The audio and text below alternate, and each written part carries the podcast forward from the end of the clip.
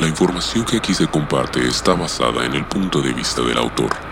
Se tratarán temas paranormales, sobrenaturales, misterios, teorías, fenómenos y sucesos extraordinarios sobre el mundo en el que vivimos. Abre tu mente y disfruta del viaje. Ahora es momento de entrar en ambiente. ¿Te imaginas estar durmiendo con tranquilidad y ser despertado de repente por un olor que jamás antes habías olido? Esto fue lo que le sucedió a Tom Mannion, que después esa misma tarde descubriría que su amigo y vecino había muerto calcinado por dentro, pero sin rastro alguno del origen del incendio. A lo largo de la historia, más de 200 casos de muertes similares se han reportado y la extrañeza de todas ellas es lo que da origen a este misterioso fenómeno. Te doy la bienvenida a Curiosidad Oscura, episodio 11, la combustión espontánea humana.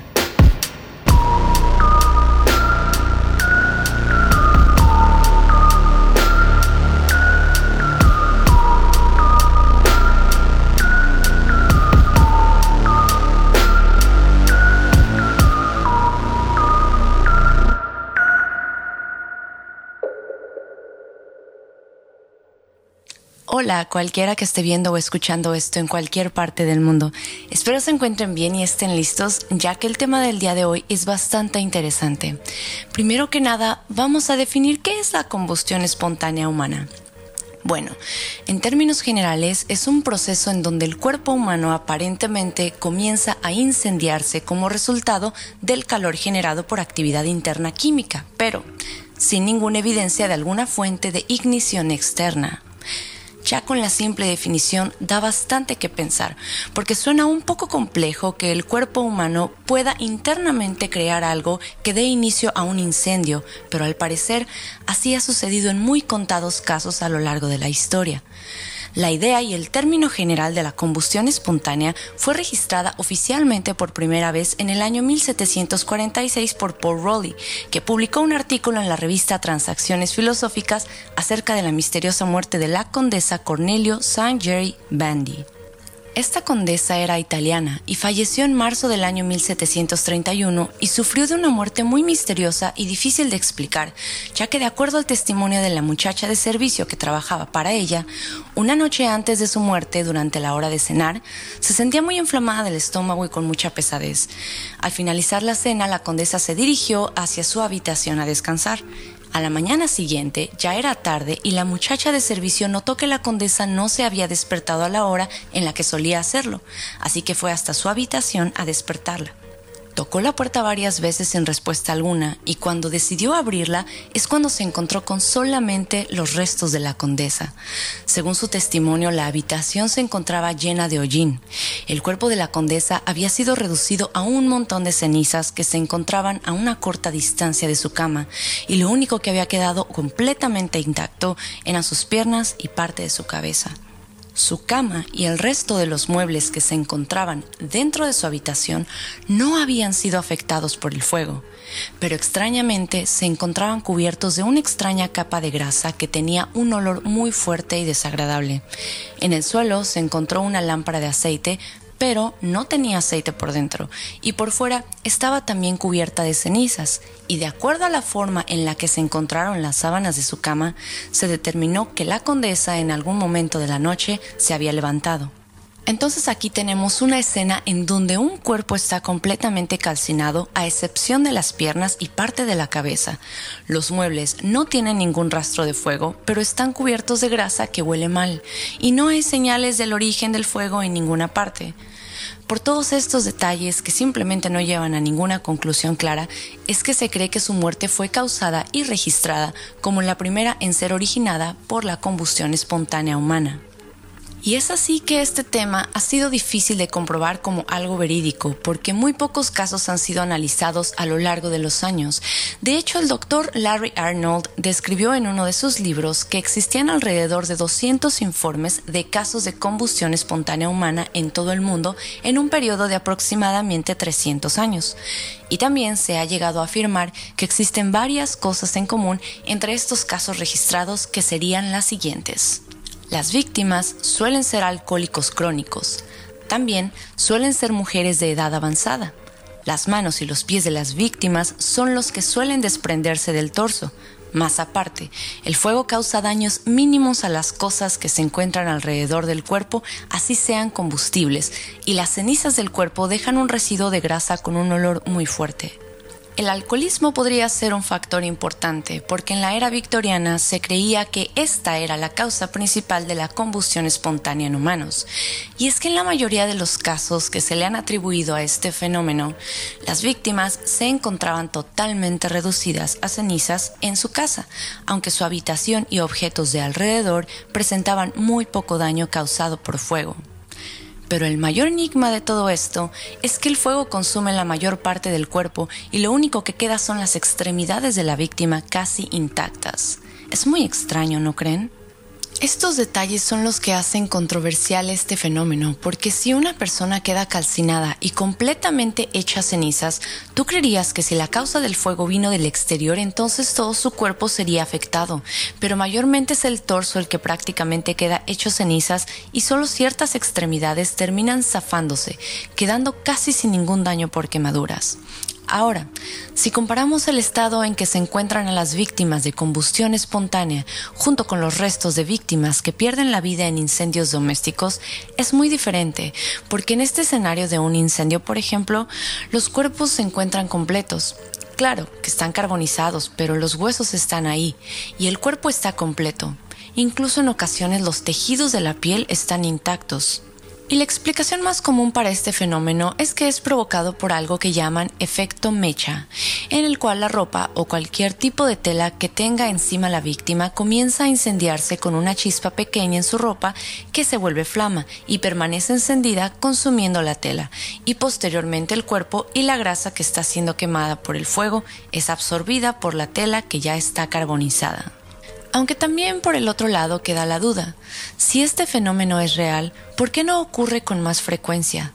Habiendo una cantidad bastante grande de habitantes en el mundo, ¿cómo es que no se han registrado más casos que pudieran ser mejor investigados? Si nos vamos por el lado de las explicaciones naturales que pueden causar la combustión, tenemos una que dice que podría ser debido a la obesidad, ya que varias muertes suceden cuando la víctima está dormida y que debido a esto es muy posible que incluso debido al exceso de peso no pudieran moverse cuando se estaban incendiando. También el cigarro podría ser otra causa de la combustión, ya que si la persona muere de un ataque al corazón y se encontraba fumando un cigarro, entonces se caería sobre su ropa creando así fuego sobre ella. Esto es una explicación lógica y muy sencilla, pero aún así no creo que el fuego causado por un cigarro te llegue a quemar tanto como para hacerte cenizas. Por otro lado, Brian Ford sugirió que el alcoholismo junto con una dieta baja en carbohidratos produce acetona en el cuerpo, lo cual es bastante inflamable y esto podría conducir a una combustión espontánea aunque nunca faltan las teorías y explicaciones alternativas para este fenómeno. Por ejemplo, hay un escritor inglés llamado Michael Harrison que relaciona a la combustión espontánea humana asegurando que es una manifestación sobrenatural.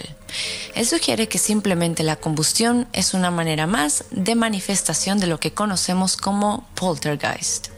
Por otro lado, otra teoría sugiere que podría ser a causa de la inmolación, que es una manera de sacrificio que se practica en ciertas partes de Europa y el Tíbet, en donde ya sea por motivo de ofrendas o protestas políticas, se enciende en llamas ya sea el cuerpo de un animal o el de un humano, e incluso pocas personas han practicado la inmolación como una forma de suicidio. También está una teoría sugerida por John Hamer que dice que la combustión podría ser causada por desequilibrios emocionales o depresión, ya que un trauma psicológico puede hacer que el cuerpo libere un exceso de hidrógeno y oxígeno, disparando así una cadena de explosiones en las mitocondrias que posteriormente terminan en un incendio interno. Al final del día, todo esto queda en solamente pseudoestudios y teorías que no llegan a una conclusión precisa, y en la actualidad sigue siendo un gran misterio. Pero ahora amigos, vamos a hablar de varios casos en donde veremos que esto no se trata simplemente de un incendio y que hay realmente algo extraño detrás.